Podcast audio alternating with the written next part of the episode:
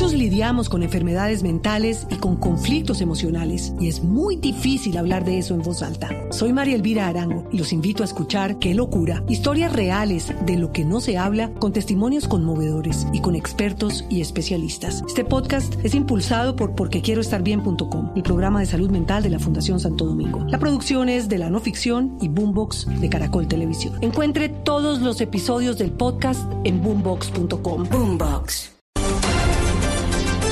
Son las 2 de la tarde en punto. A esta hora se mantienen los combates en inmediaciones del municipio de Solano, en el departamento del Caquetá, donde presuntos guerrilleros de las FARC atacaron a una patrulla de la policía. El hecho, recordemos, dejó un saldo de un policía muerto y tres heridos. Los detalles los tiene a esta hora Eduardo Ardila. Muy buenas tardes.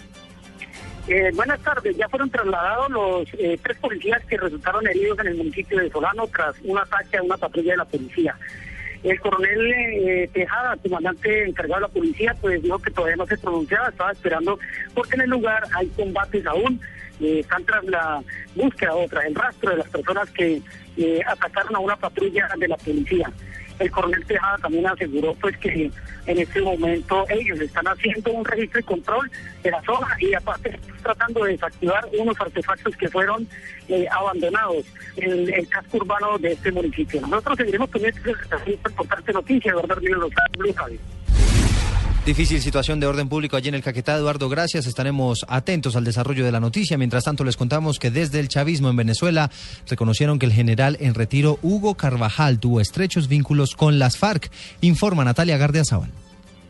Jorge Gregorio Briceño, exgobernador de Monagas y exchavista, acusó al general Hugo Carvajal, detenido en los últimos días por el gobierno estadounidense, de tener vínculos con un reconocido narcotraficante, además de señalarlo de planear un atentado en su contra. Se hizo justicia con la detención de Hugo Carvajal, que fue el que nos persiguió a mí y a mi familia durante muchísimo tiempo y desde luego es el brazo ejecutor. Su hermana, la actual alcaldesa del municipio sedeño del estado de Monaga, Caicara de Maturín, mantiene relaciones sentimentales con el conocido narcotraficante William Fajardo, que purgó pena por más de 15 años en mi patria. Entre tanto, la justicia estadounidense acusa a Carvajal de tener fuertes vínculos con la guerrilla de las FARC. Natalia Cardea, al Blue Radio.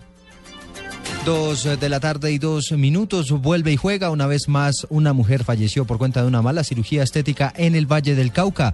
Los detalles con François Martínez. Como Lucy Quisero, de 43 años de edad, fue identificada la mujer que falleció luego de practicarse una lipectomía en una clínica al sur de Cali. Según el esposo Freddy Betancourt, la mujer expresó extraños dolores después del procedimiento. Estuvo internada en cuidados intensivos durante dos semanas, pero falleció. Ella me envió unas fotos. Me dijo, mira cómo quedé, contenta, dijo que por fin se le había logrado su sueño. Ya me dijo que ella se había presentado dolores y todo eso. El doctor yo creo que está muy asustado, está muy asustado porque él sabía que él era responsable de eso.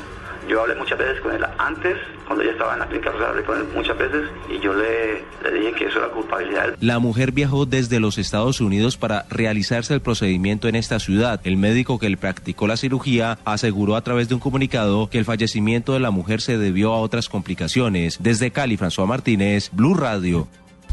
Gracias, François. Dos de la tarde y cuatro minutos, un muerto y dos heridos y además dos capturados fue el balance de una balacera que se presentó esta mañana en el sur de Barranquilla. Informa Eberto Amor.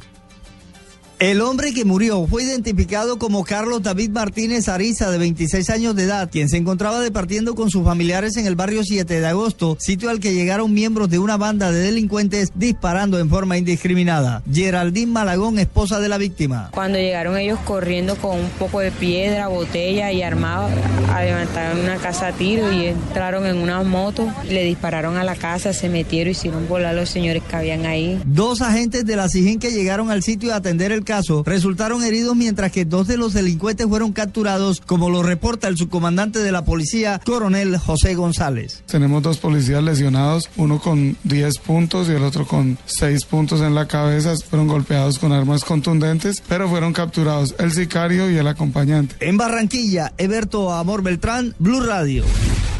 Dos de la tarde y cinco minutos, el CTI de la Fiscalía capturó a un hombre señalado de haber abusado sexualmente de una exnovia. La historia, Angie Camacho.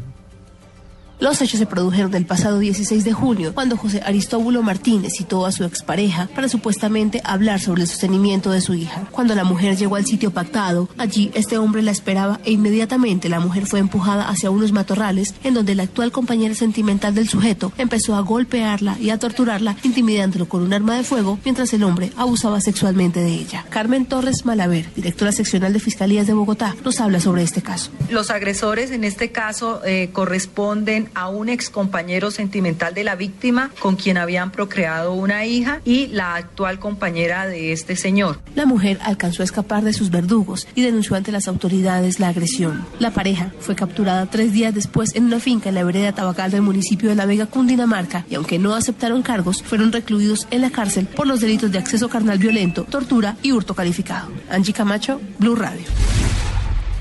Gracias, Angie. Dos de la tarde, seis minutos. Hablamos de información internacional y les contamos que el grupo terrorista Boko Haram secuestró hoy a la esposa del viceprimer ministro de Camerún. Los detalles con Luis Fernando Acosta. Buenas tardes. La milicia radical islámica Boko Haram es acusada de secuestrar hace pocas horas a la esposa del viceprimer ministro de Camerún, Amadou Ali, en medio de un ataque a la localidad de Colofato. Fuentes del gobierno aseguran que más de 200 personas han atacado la residencia del viceprimer ministro, quien está fuera de peligro. Amadou Ali es reconocido por ser uno de los principales mediadores para lograr el rescate de las más de 200 mujeres y niñas que están en poder de este grupo islamista, considerado por la comunidad internacional como terrorista. Luis Fernando Acosta, Blue Radio. Noticias contra reloj en Blue Radio. Dos de la tarde, seis minutos, noticia en desarrollo a través de su cuenta de Twitter. El presidente Juan Manuel Santos insistió en el llamado a los colombianos para que ahorren agua en esta época de sequía. Dice textualmente, hagamos lo posible por ahorrar agua y energía. Vamos a hacer un esfuerzo enorme todos para afrontar un posible fenómeno del niño. Noticia en desarrollo, los bomberos acaban de rescatar a siete personas que se habían extraviado en el cerro Las Mollas, en cercanías a la avenida Circunvalar con 80 en el oriente de Bogotá. Estamos atentos porque el italiano Vincenzo Nibali, Vincenzo Nibali se coronó hoy campeón del Tour de Francia. Como suele ser tradicional, la etapa sirvió de paseo triunfal al vencedor en los Campos Elíseos. El italiano se convirtió en el sexto ciclista que gana las tres grandes vueltas.